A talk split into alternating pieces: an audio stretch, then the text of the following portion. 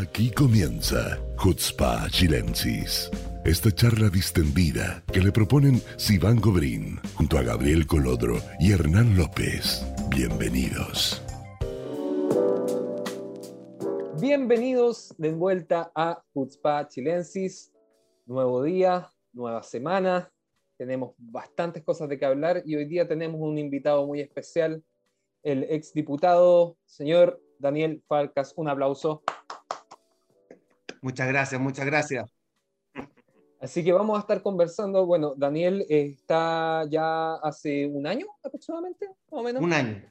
Un año en Israel. Efectivamente. Y, y la idea es que en este periodo, que faltan cuatro meses para las elecciones, eh, las quintas elecciones en tres años acá en Israel, eh, hablemos de cuáles son las necesidades y cuáles son las dificultades que, que tiene el mundo latinoamericano, que tienen los, los Olim latinoamericanos en Israel y para eso lo hemos invitado a él con su criterio y su experiencia política para aportar dentro de este debate. Vamos a conversar de varios temas, hay varios temas candentes en la política israelí, así que eso, primero que todo, saludar también, Hernán, ¿cómo estás?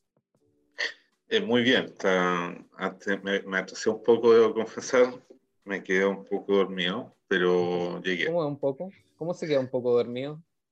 La verdad es que desperté a las 4, pero desperté, viste, cuando ustedes como te despiertan en los sueños REM, que no sabéis qué es lo que tenéis que hacer. Desperté, vi el reloj que sonaba, pensé qué es lo que tenía que hacer, lo apagué y me seguí durmiendo. pero no me acordé qué es lo que tenía que hacer. No. Si Gabriel no me llama, no, no. Todos no hemos estado ahí. Todos sí. hemos estado ahí. Algunos más que otros. Es verdad. Por experiencia personal. Bueno, entonces la idea, como decía, era empezar a conversar de, la, de, las distintas dificultades. La semana pasada ya estuvimos hablando de algunas cosas. Hernán especialmente mencionó el tema del alto costo de vida y cómo, cómo ha subido a lo largo de los últimos, eh, desde el 2009 me atrevería a decir que, que hubo una alza, digamos, progresiva de, precios en Israel que afectan sobre todo a los inmigrantes y a los nuevos inmigrantes. Y en este caso, eh, y se incluye obviamente y es nuestro tema el mundo latinoamericano en Israel. Así que abro el micrófono por si, no sé, Hernán, te gustaría empezar a continuar ese tema. Bueno, ya que sí, yo quería decir primero que inmediatamente después de que mencioné el costo de vida en Israel, el ex eh, primer ministro y líder de la oposición, Benjamín Netanyahu, inició una campaña muy intensa eh, de propaganda tomando justo ese tema apareció en todos lados, visitando supermercados, llenando el auto de benzina. Yo creo que te escuchó. Eso mismo está, eh, quería decir que los televidentes, entre ellos parece que tenemos vivo, porque fue cosa que dije la cuestión, a los 10 minutos empezó a sacar eh, propaganda. O algún Joets de Vivi. Lo, lo, que fue muy chistoso, porque Gabriel me lo, me lo recriminó durante toda la semana, que le había dado la idea a Vivi de hacerlo, Ahora, eh, yo he sido una víctima de mí desde que llegué a Israel, porque yo llegué cuando él empezó a gobernar en el año 98. Eh, y he, he, visto, digamos, o sea, lo viví como, lo sufrí como Olejas, vi como él fue, eh, eh, muy, él fue muy agresivo hacia los Olim Hadasim. Eh, me acuerdo que en un momento determinado eh, justificando la reducción de los Merkasei Klitá, que con el tiempo fueron lisamente eh, desapareciendo, él llegó a decir que ya habían suficientes judíos en Israel, no se, no necesitaban más. Entonces, el, toda la, teoría está de desmantelar la estructura del, estado de bienestar que apoyaba lo, que nos apoyaba a los Olim Hasim, tiene que ver mucho con, este, como, con los gobiernos de Netanyahu y con su visión de, de, de, del, del, del, rol del Estado de Israel, del rol del Estado en general eh, eh, y su visión del sionismo. O sea, porque en, en, todo este periodo, en todos estos periodos en los que él ha gobernado o él ha sido eh, un pilar fundamental de las políticas gubernamentales, el, el, la gran amenaza para los Olim yo siento que fue esta idea de que eh, el Olim tiene que salvarse como solo, que el Estado no, es, eh, no debe eh, seguir ayudándole y que debe el, el, inmigrante arreglarse con sus propias armas. Em, y bueno, eh, Gabriel y Daniel también, como el más joven de los Olim Hadassim, lo han visto en, la práctica. O sea, el Estado de Israel hoy día em, prácticamente, o sea, si bien es cierto, te da la canasta familiar, eh, en, en, en, lo que es el resto de las responsabilidades prácticas, como ayudarte en el día a día a solucionar los problemas administrativos, el eh, ayudarte a tener un nivel de hebreo que te permita desenvolverte profesionalmente, eh, etcétera, etcétera, eh, es cada vez más pequeño. Cada vez más pequeño, hay cada vez menos funcionarios dedicados a eso. Eh, lo que dije, el Mercaseclita es, es quizá lo más violento porque tú llegas como lejadas y no tienes eh, cómo solucionar el problema de la vivienda en los primeros meses. O sea, no puedes trabajar, no manejas el idioma, tienes que pagar un arriendo de mínimo, mínimo 4.000 shekel, 12.000 dólares, 1.000 euros, eh, que puede ser mucho más, dependiendo de la ciudad, dependiendo de tu condición, del tamaño de tu familia. Y una persona que tiene cero ingreso, al mes o a los tres meses tiene que empezar a pagar o comprometerse por el pago anual de, de, de una cantidad muy grande que corresponde casi de forma idéntica al sueldo mínimo de Israel. O sea, en el supuesto caso que encontrara trabajo, ya inmediatamente tiene comprometido ese ingreso en pagar el, el techo. O sea, no, y estamos asumiendo a una persona que puede, digamos, que tiene la capacidad de arrendar. O sea, porque una cosa es tener, digamos, eh, la capacidad económica de arrendar y otro es dar la seguridad, como uno, a un Hadash, a, un, eh, a, un, a un, dueño de departamento, de que puedes, digamos, arrendar un, eh, un departamento. Que eso es un tema que sé que, por lo menos dentro del marco de la comunidad, lo he visto varias veces en, el último, en los últimos dos años. Que Yo creo que eso hay que explicarlo un poco porque la gente en Chile no, o, en otros lados no creo que lo entiendan, tú tienes que llegar, comprometerte a arrendar todo el año, entregando cheques todo el año, tienes que dar una garantía de uno o dos meses por adelantado del, del eh, y la persona que te, te, te, arrienda te puede pedir un, eh, alguien que dé garantías de eso, además que firme como garante tuyo eh, y todo eso es muy difícil que uno lo dejas lo pueda conseguir. O sea, es realmente muy difícil. Lo que dice Gabriel es un drama para todos los olímpicos que, han llegado los últimos años. O sea, no, ¿quién tiene todas esas condiciones para arrendar? aparte que la, oferta, la, oferta no es, no es muy grande, la oferta también de inmobiliaria no, no, no es muy, además de ser muy cara, obviamente, además de ser precios, digamos, estratosféricos para lo que se ofrece. O sea, digo, yo he estado ayudando a Lima a buscar arriendo en los últimos meses y, o sea, un departamento de 40 metros cuadrados con un solo dormitorio y un salón, eh, hoy día está superando los 4.500 shekels, hasta 5.000 shekels. En, en, la zona centro, no Tel Aviv, o sea, no estamos hablando de Tel Aviv, que ya sabemos todos que los precios son caros, etcétera, etcétera, etcétera, sino que en los alrededores, que obviamente una persona que viene a Israel y pretende empezar a trabajar, busca vivir en el centro, digamos, donde hay más oportunidades laborales por un tema lógico y, digamos, también de, absorción, ¿cierto? Sobre todo la gente joven prefiere acercarse al centro. Eh, y se encuentran con este tipo de dificultades en que, uno, los precios son carísimos, dos, cuando ya encuentras algo, o sea, darle la... Hola, llegas frente al dueño del departamento y le dices, hola, yo soy Ole Hadash, eh, estoy empezando a estudiar hebreo, estoy empezando el Ulpan, eh, todavía no tengo trabajo porque voy a usar el Ulpan antes, pero te aseguro que te puedo pagar. En el fondo es casi un acuerdo de palabra. Y no todos los dueños están de acuerdo con eso. Suponiendo que el Ole Hadash pueda explicar todo eso en hebreo, ¿ok? Claro, o sea, ya asumiendo eso. y suponiendo además, y que aquí quiero dar las gracias a Gabriel y también a Hernán, Hernán incluso me acompañó, porque cuando hay un error administrativo, a mí me tocó el caso, y sé que hay varios, y uno no tiene ni siquiera la deuda de UT, entonces no puede sacar obviamente cuenta corriente del banco, por lo tanto tampoco puede arrendar. Y yo creo que el problema básico y esencial parte por una voluntad. Yo no, no, no tenía idea de esto que estaba contando Hernán acerca de los mercados militares, pero en realidad me parece eh, francamente que uno podría buscar soluciones del tipo de necesitamos justamente mayor población en el norte y en el Negev, tengamos entonces Mercasé y si no queremos que estén en el centro de Tel Aviv, porque a lo mejor eso no es lo que deseamos como Estado, pongámoslas allá. Pero yo quería eh, justamente eh, relacionarlo con la experiencia hace poco vivía, en el sentido de que eh, es súper complejo esto de la burocracia, la burocracia de los bancos, con el hebreo precario, también es bien difícil entender lo que es un arbut o un check bancaí. Eh, claro, después de un año lo entiendo perfecto, pero, pero sí, eh, hay una serie de problemas y dificultades que creo que, que podrían hacerlo. Y lo otro que pasa, y lo vimos con Hernán cuando me acompañó ese día, no sé si te, acuerdas, Hernán, pero es que uno depende de la voluntad absoluta, y ahí Gabriel también quizás por unos llamados que hicimos, de el Yoetz o la persona que está al otro lado. O sea, es casi como la voluntad divina de, la persona que, que, que, decide o no ayudarte o no ayudarte en un tema. Y eso es claramente de una arbitrariedad que no tiene ninguna lógica.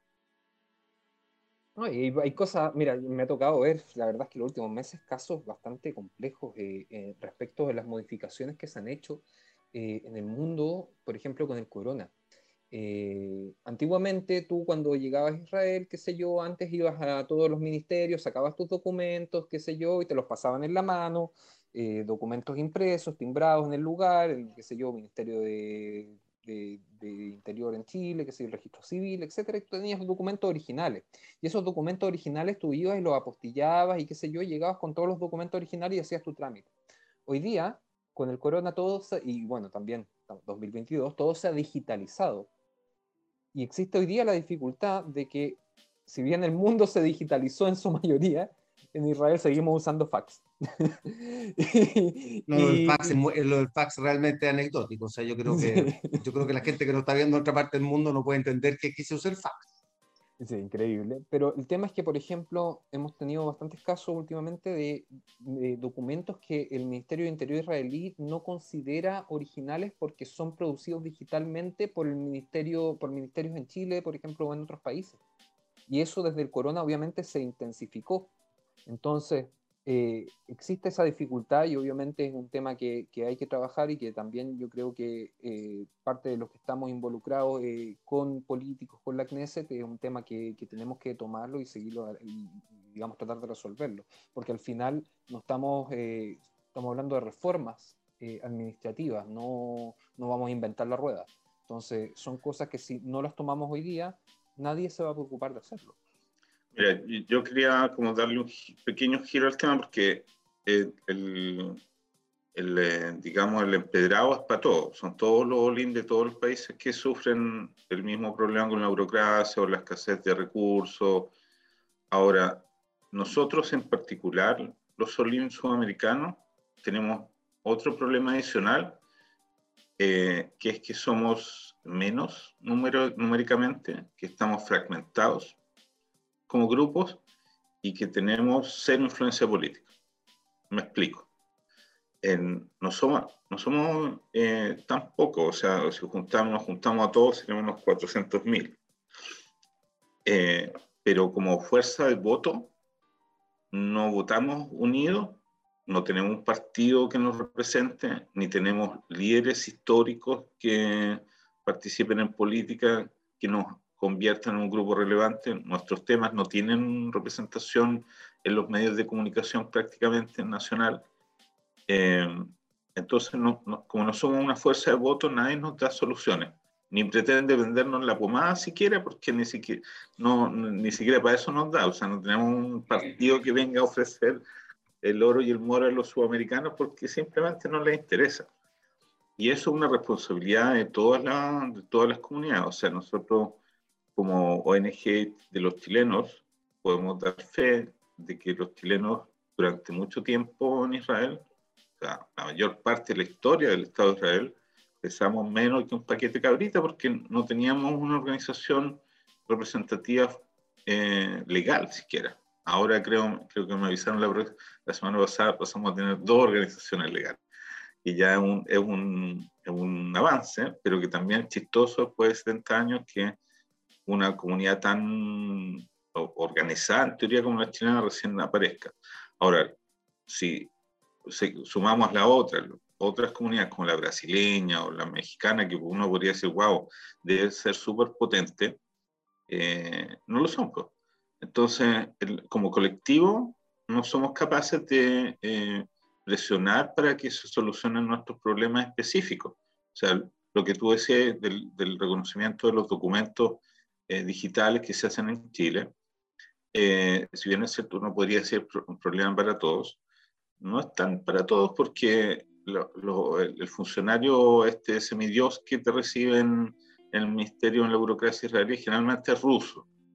Entonces, cuando le toca eh, atender a un eh, inmigrante ruso, ese inmigrante está en una situación comparativamente mejor que la de nosotros porque tiene una empatía del funcionario, desde el lenguaje, desde la cultura, de lo que sea.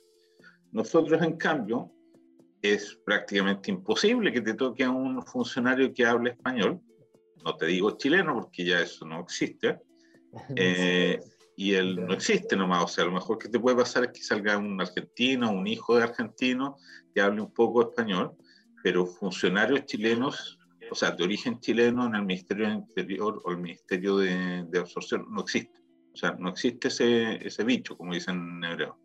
El, no, entonces, estamos totalmente fuera de, del, del, ámbito de las influencias. Y eso es un poco parte de la responsabilidad colectiva. Y yo creo que en ese sentido podemos. En Natalia puede ser un francés o un ruso, como decís tú, pero difícilmente de, de otra nacionalidad.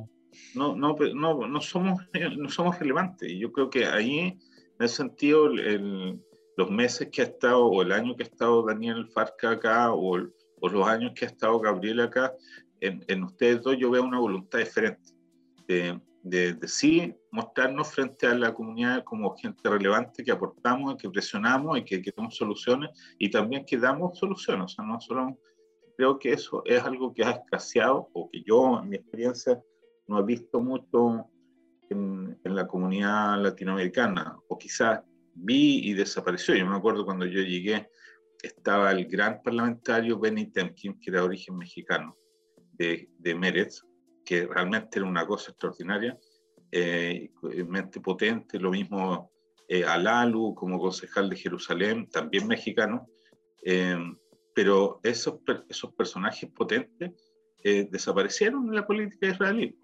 No hay, o sea, Guido Sares como lo más sudamericano que podía encontrar, y que, que es casi un chiste, porque no, su conexión con Sudamérica es, no sé, muy poca, digamos.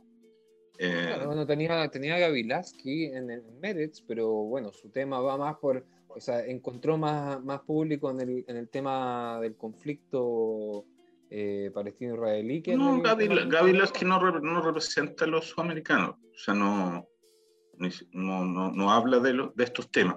No, Yo creo que habla más de estos temas la Sharon Esquiel como por su experiencia que tuvo como jefa, como presidente del grupo Amistad con Chile, que incluso los que son directamente familiares de algún latinoamericano, pero eso también habla de nuestra carencia. Hay, hay algo, de vez en cuando aparece, lo que yo he tenido la oportunidad de ver, que aparece algún Javier Knesset nuevo, eh, de orígenes inmigrantes, de otros inmigrantes, digamos, rusos o etíopes, ahora vi la semana pasada, que, que agarran el tema de los sudamericanos como una plataforma para buscar eh, identidad política en un mundo político agreste. Dicen, bueno, y ahí mencionan algo sobre, o se reúnen con los sudamericanos, aparecen ahí sacado, sacándose una foto abrazado en el Knesset, pero que eso tenga una continuidad eh, yo al menos no recuerdo, no recuerdo Javier Knesset que se dediquen a eso. Incluso con las organizaciones que históricamente son grandes eh, o fueron grandes, como la, la OLEI, eh, que llegó a tener incluso un lobby parlamentario en el Knesset. al final del día, lo que se sacó de eso para el mundo sudamericano, yo no recuerdo que haya sido relevante. Seguramente después de esto me van a llamar los argentinos para alegarme y contarme todas las historias que hicieron. Pero yo realmente no, no recuerdo. Prepárate, eh, prepárate. Todo depende.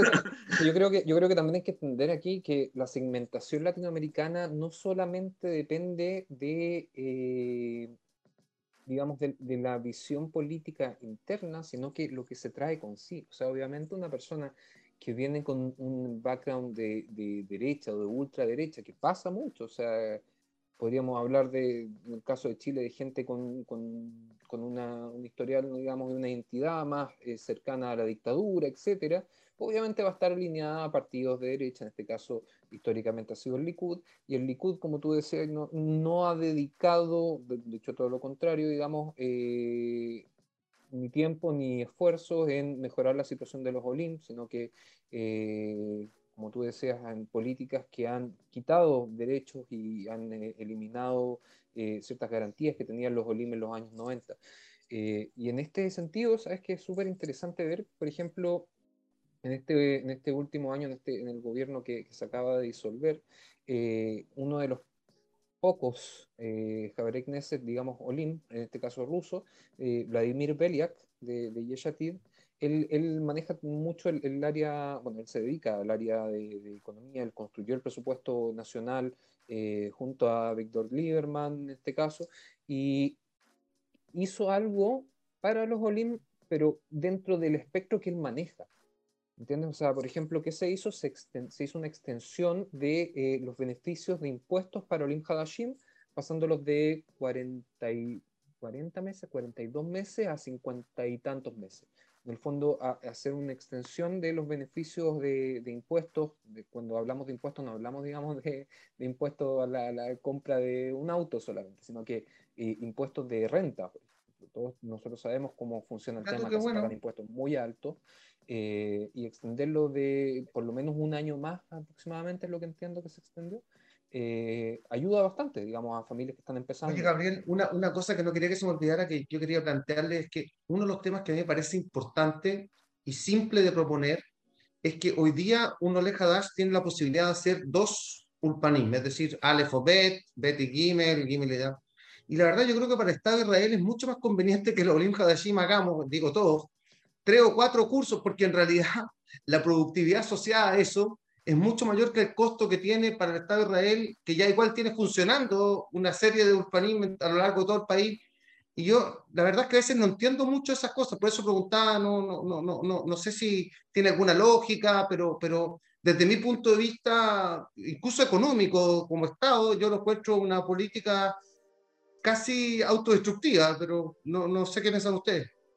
Mira, lo que pasa es que la, el modelo para absorber Olim en Israel no se adaptó a la velocidad de los cambios. Me explico, con el ejemplo del ULPAN. El modelo del ULPAN es algo que se fue construyendo desde el día uno de la creación del Estado de Israel. O sea, el primer problema era cómo enseñar. El primer problema era que hubiera un idioma común, digamos. Eso no, el hebreo no necesariamente era el idioma común, al principio, fue una cosa que se decidió eh, políticamente que fuera así y se fue implementando a través de una estrategia de enseñanza. Eh, y ese modelo fue exitoso en los años 40, 50, 60. el electroshock, digamos, de que llegaban y nadie trataba de hablar en español, sino que hablaban directo en hebreo, el URPAN duraba tres o seis meses y, y, y salía de ahí hablando. Em, ahora, las exigencias del nivel de, tu nivel de hebreo hoy día, comparado con lo que tenían los años 60, son diferentes. Entonces, lo que tú sales hablando, suponiendo que cumples los tres, seis meses enteros y lo hagas con un buen profesor y en un buen pan, no son las mismas. O sea, tú hoy día, como la mayoría de la gente, necesita un, eh, cursos de hebreo eh, dirigidos a sus profesiones, eh, y, eso no ha avanzado de la misma manera. Lo que tú decías que tú tienes derecho al URPAN, a dos URPANIM, en el fondo eso es lo básico, lo básico. Si tú después necesitas algo más específico, ya tienes que buscar, suponiendo que exista algo dirigido a tu, a tu nivel académico o a tu, a tu profesión, y eso eh, es muy raro. O sea, más allá de que en, el Estado ya no te apoya, eh, no existe, ¿no? Tampoco, existe, no, sí, tienes toda la razón, pero lo que pasa es que me llamaba la atención porque yo pensaba en la gente que hace Aleph y Bet, por ejemplo, eh, ¿qué sentido no tiene? Yo escucho, no en mi caso, yo afortunadamente hice Gimel y estoy haciendo no, no, no, tengo ese problema, no es un problema personal, pero yo digo a alguien que hace por lo menos Alex Vivet, que, que haga Gimel y Dalet, ¿me entendí? O sea, porque creo que al Estado de Israel le conviene que esa persona se integre lo más rápido posible y tenga ese hebreo, y creo que el costo es muy inferior a eh, la, la, la, la, productividad marginal que vamos a tener por parte de esa persona. O sea, ya, ni siquiera estoy hablando de una cosa de beneficencia, estoy hablando de algo más bien económico. Mira, la crítica que se hace a este modelo no es algo que yo inventé, algo que se viene estudiando por lo menos los últimos 10 años, y se ha encontrado que la efectividad que tienen los cursos Aleph y Bet en hebreo es muy baja, o sea, prácticamente menos del 20% de los que estudian Aleph Bet cumplen realmente los objetivos educativos. ¿Por qué? Porque se cruzan con lo que el problema económico o social que hablábamos antes. O sea, la mayoría, la abrumadora mayoría de los Olim, y especialmente los sudamericanos, no alcanzan a terminar el panel ni ver porque necesitan ir a trabajar antes para pagar el arriendo. Por supuesto. y, después, y después la otra cosa, Hernán, que, que, que, que, también algún día la conversé con Gabriel, es que esto de los Gulpan, claro, uno, yo, lo, yo, yo, quizás estoy mucho más compenetrado este tema que lo estoy viviendo, pero, pero también la disponibilidad de horas, la disponibilidad de la gente que puede trabajar y estudiar al mismo tiempo. O sea, es todo un tema que, que, que, que es súper es difícil de entender porque por otro lado, la sociedad israelí, a través de sus universidades, de sus institutos, está súper super compenetrada y ordenada para que la gente trabaje y estudie sin ningún problema. Y sin embargo, en este aspecto, pareciera que no existe ninguna sintonía con la modernidad. Porque el Estado se salió, se salió de ahí. Pues. Entonces te dijo ya, bueno, tú arréglatela.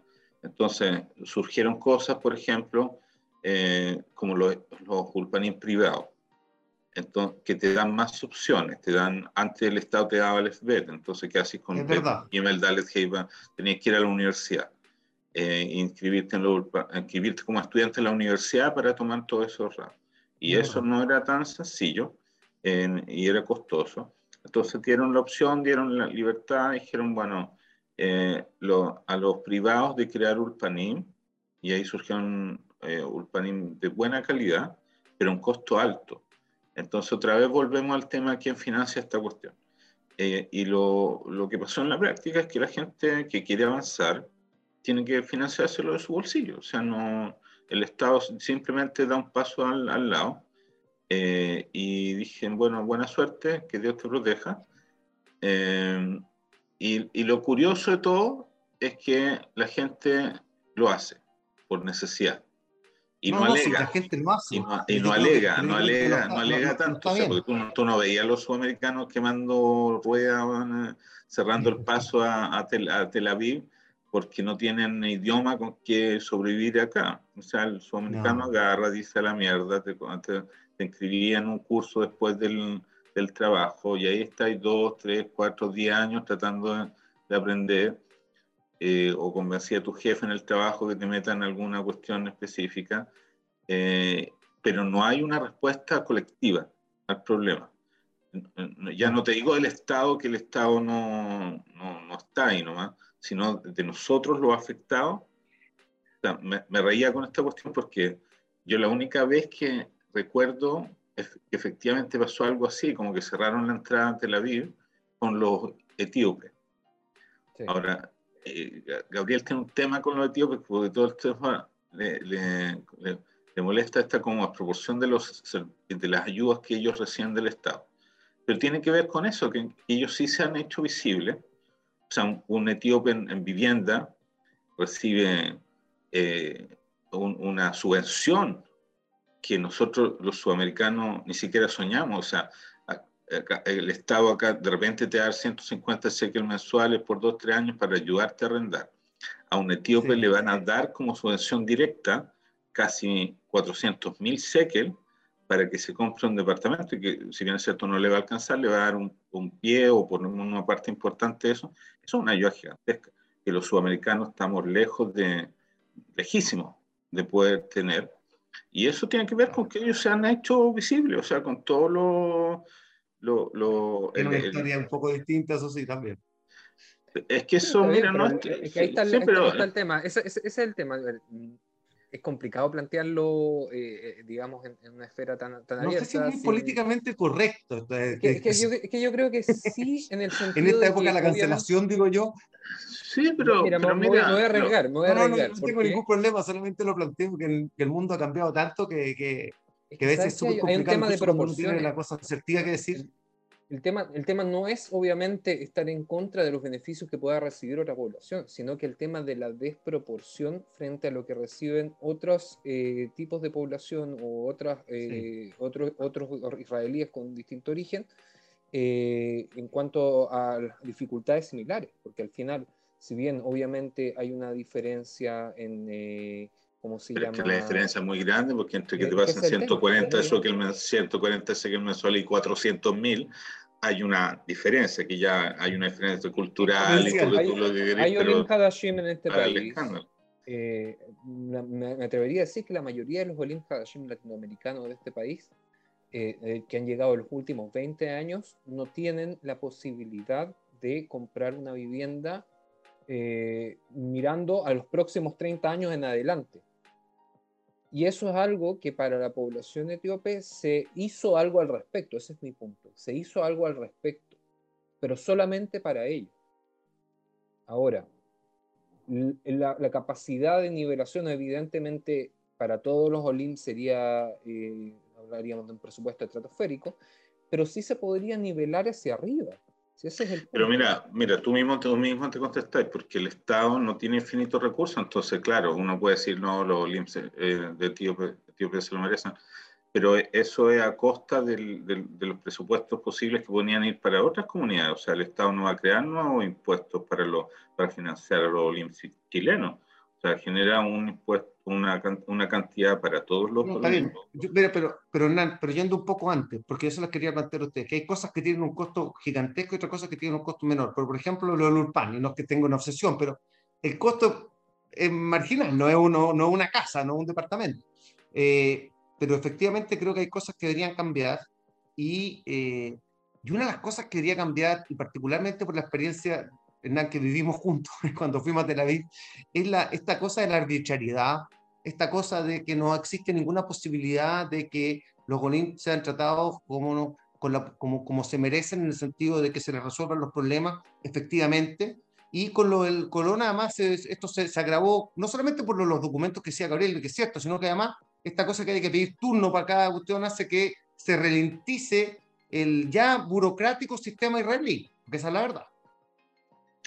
Mira, estoy totalmente de acuerdo, pero creo que, que la única forma de que eso cambie es que nosotros hagamos ruido, porque las instituciones israelíes han ido modificándose en el tiempo. O sea, yo me vine cuando no solo no estaba digitalizado nada, sino que ni siquiera habían edificios gubernamentales normales. O sea, yo eh, me fui a, a inscribir como ciudadano en un edificio que era una casa muy antigua, que estaba cayendo de haber tenido cuatro piezas, donde iban, uh, habían tres escritorios y, y había mil personas afuera de la casa porque no había espacio y, y, literalmente la gente se sentaba en la calle. Y eso el año 98, no estoy hablando del año 49, el año 98. Increíble. Y, y, y, y hoy día tú tenés edificios con... Aire acondicionado. Que, que parecen normales, claro, tenía aire acondicionado, el Estado ha cambiado, pero nuestra situación no ha mejorado porque yo, yo siempre lo digo, ha empeorado. A mí me tocó una funcionaria que hizo todo mi trámite en una hora, en una hora, y que lo hizo sola, o sea, en vez de pedirme 100.000 papeles que no, no tenía ni apostillado ni, ni nada, porque recién me, me la venido. La voluntad, la arbitrariedad. Simplemente agarró el teléfono, llamó por teléfono a mi comunidad, preguntó por quién era, se cercioró por sí misma que lo que yo decía era verdad, y listo. Y eso fue todo. Eso fue, y entonces la, la situación frente a la burocracia no ha mejorado, sino que ha empeorado, a pesar de la tecnología y los recursos. Entonces, ¿pero qué hacemos con eso? Ese, ese es como lo que yo quería que quizá redirigir eso, que tiene que ver con que nuestra participación política. El, el, si no, si, no si, la, si el, el, el, Estado nos ve que nosotros somos influyentes, y, o por lo menos que tenemos una voluntad de influir, el, la, tampoco las, los ministerios nos van a dar espacio. O sea, nosotros, además que nosotros estamos hablando de la gente que tiene toda su situación legal ordenada, de lo ley que hizo aliado ordenadamente, que no es, no es, ni siquiera la mayoría. Que, que, ya en Chile o en Argentina o en Perú o en donde sea, ya están todos los papeles presentados, porque si ya te viniste según el ok de la, de la, de, de, del Misrata es porque ya cumplía con los 50.000 requisitos y papeles apostillados. No quiero, no quiero que te lo vuelvan a pedir. No quiero entrar en las películas de horror, pero la semana pasada tuvimos efectivamente como entidad a una película de horror de una pareja mixta israelí con una chilena, eh, que es una petición entre comillas especial, pero tampoco es que sea, sea emparejando con una persona de Júpiter, digamos, una persona que viene de Chile, ordenada, normativa, qué sé yo. Y, y, realmente lo que pasaron, no lo vamos a tallar para no hacerle mala propaganda a Israel, pero fue terrible. Fue terrible, terrible, terrible, inaceptable en todos los sentidos.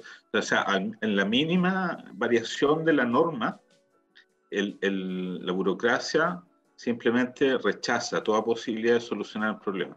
Entonces la gente queda entrampado realmente en tragedias. Entonces, yo, yo, yo otra vez creo que, que si nosotros, las comunidades latinas, eh, no tomamos el toro por la asta y vamos ahí a los ministerios con nuestros problemas, con nuestros petitorios eh, y, y, golpeamos la mesa, como se dice acá en, en, Israel, no vamos a tener solución. No vamos a tener solución y nos va a seguir pasando lo mismo eternamente. Sí, estoy, de acuerdo. Yo creo que hay, hay ciertas cosas que, que, si no las planteamos nosotros, no las va a plantear nadie, porque como bien decía antes, si es que no hay parlamentarios que tomen la agenda latinoamericana como prioridad, primera, segunda, tercera o cuarta, no, nadie va a mover un dedo porque esto cambie. Y, y ahí es donde está el tema. No hay representación nuestra en la Knesset. No hay tenemos que actuar de acuerdo a eso. No podemos esperar infinitamente que se le ocurra, digamos, a un Javier Knesset, oh, me acuerdo ahora, bueno, los latinoamericanos hoy que tienen problemas. No, no, lo va, no, no va a ser un movimiento natural. Es algo que nosotros tenemos que hacer. O sea, cuando digo nosotros, ni siquiera me, estoy refiriendo solamente a los chilenos, sino que me refiero a, a, los, organismos y a los, y a los representantes o los líderes latinoamericanos en Israel. Mira, tampoco somos tantos, entonces no es una cosa tan, o sea, la gente que actúa en política de origen sudamericano serán 30, 40, no, no es que, o sea, podéis juntarlo a todos en un lugar y decir, mira, hagamos, movámonos, porque si no, no, no, no, no va a pasar nada. Quizás la gran dificultad es lo que mencionaba, es como sutilmente que estamos muy atomizados, que este, vienen desde sus países de origen atomizados, o sea, ¿quién se va a sentar con el izquierdista, comunista, marxista Hernán López? Una pregunta que no está muy clara de no responder. no sabía esa afiliación de, tan dramática, pero... Espérate que te revisen a ti tu historial, ¿no? Vaya terminar apoyando algún grupo terrorista encadenado a la Universidad de Chile. no, la, gente... Oye, no, pero, a propósito de eso, yo, sé que quería plantearles que, que a mí me, me, preocupa. Yo esta semana estuve en un bar en, eh, en Jerusalén y la verdad eh, creo que socioculturalmente, independientemente que haya ortodoxos en nuestros países, particularmente en Chile, yo creo que el tema de la igualdad religiosa, el tema de eh, cómo estos fenómenos se están dando en Israel, me refiero a propósito de, de que fueron golpeados en un, en un bar mitzvah, unos niños americanos que estaban eh, haciendo un, un, un, bar mitzvah y fueron golpeados por, por, por algunos jaredín. Y creo que mayoritariamente nuestras, nuestras comunidades son conservadoras o reformistas, o incluso las ortodoxas, pero mucho más respetuosas. Y no, no, no, yo, yo por lo menos jamás me hubiese imaginado una, una actitud como esa. Y, y creo que este tipo de temas también nos, nos afectan. ¿ah? Yo, yo, yo quedé muy impactado. Absolutamente, fue, fue muy fuerte porque no solamente que fueron, digamos, generalmente pasan este tipo de cosas con, eh, eh, en todo Rosh Hodesh, la Nashota Kotel, hacen, digamos, una, eh, ¿cómo se, ¿cómo se podría decir? Una liturgia ya tradicional en que, digamos, sacan los Efrei etcétera, etcétera, y generalmente son hay, enfrentamientos y son insultadas y hay ataques de parte de los jaredín más eh, fanáticos, por decirlo de alguna forma. pero en este caso fue específicamente fuerte porque no fue solamente que llegaron a insultar o a gritar o etcétera, sino que agarraron, tomaron los sidurim masortim en este caso, los rompieron y eh, hay una imagen muy fuerte de un, de sonándose la nariz con páginas del sidur. Eh, sí, muy bien. Llegó, llegó eso, de hecho, esas imágenes llegaron a la, a la enviada especial eh, para luchar contra el antisemitismo del Departamento de Estado norteamericano. Y a mí me, me, me, me dolió mucho, la verdad, leer su, su reacción, eh, que decía, si esto ocurriera en otro país, sería considerado absolutamente un caso de ataque antisemita.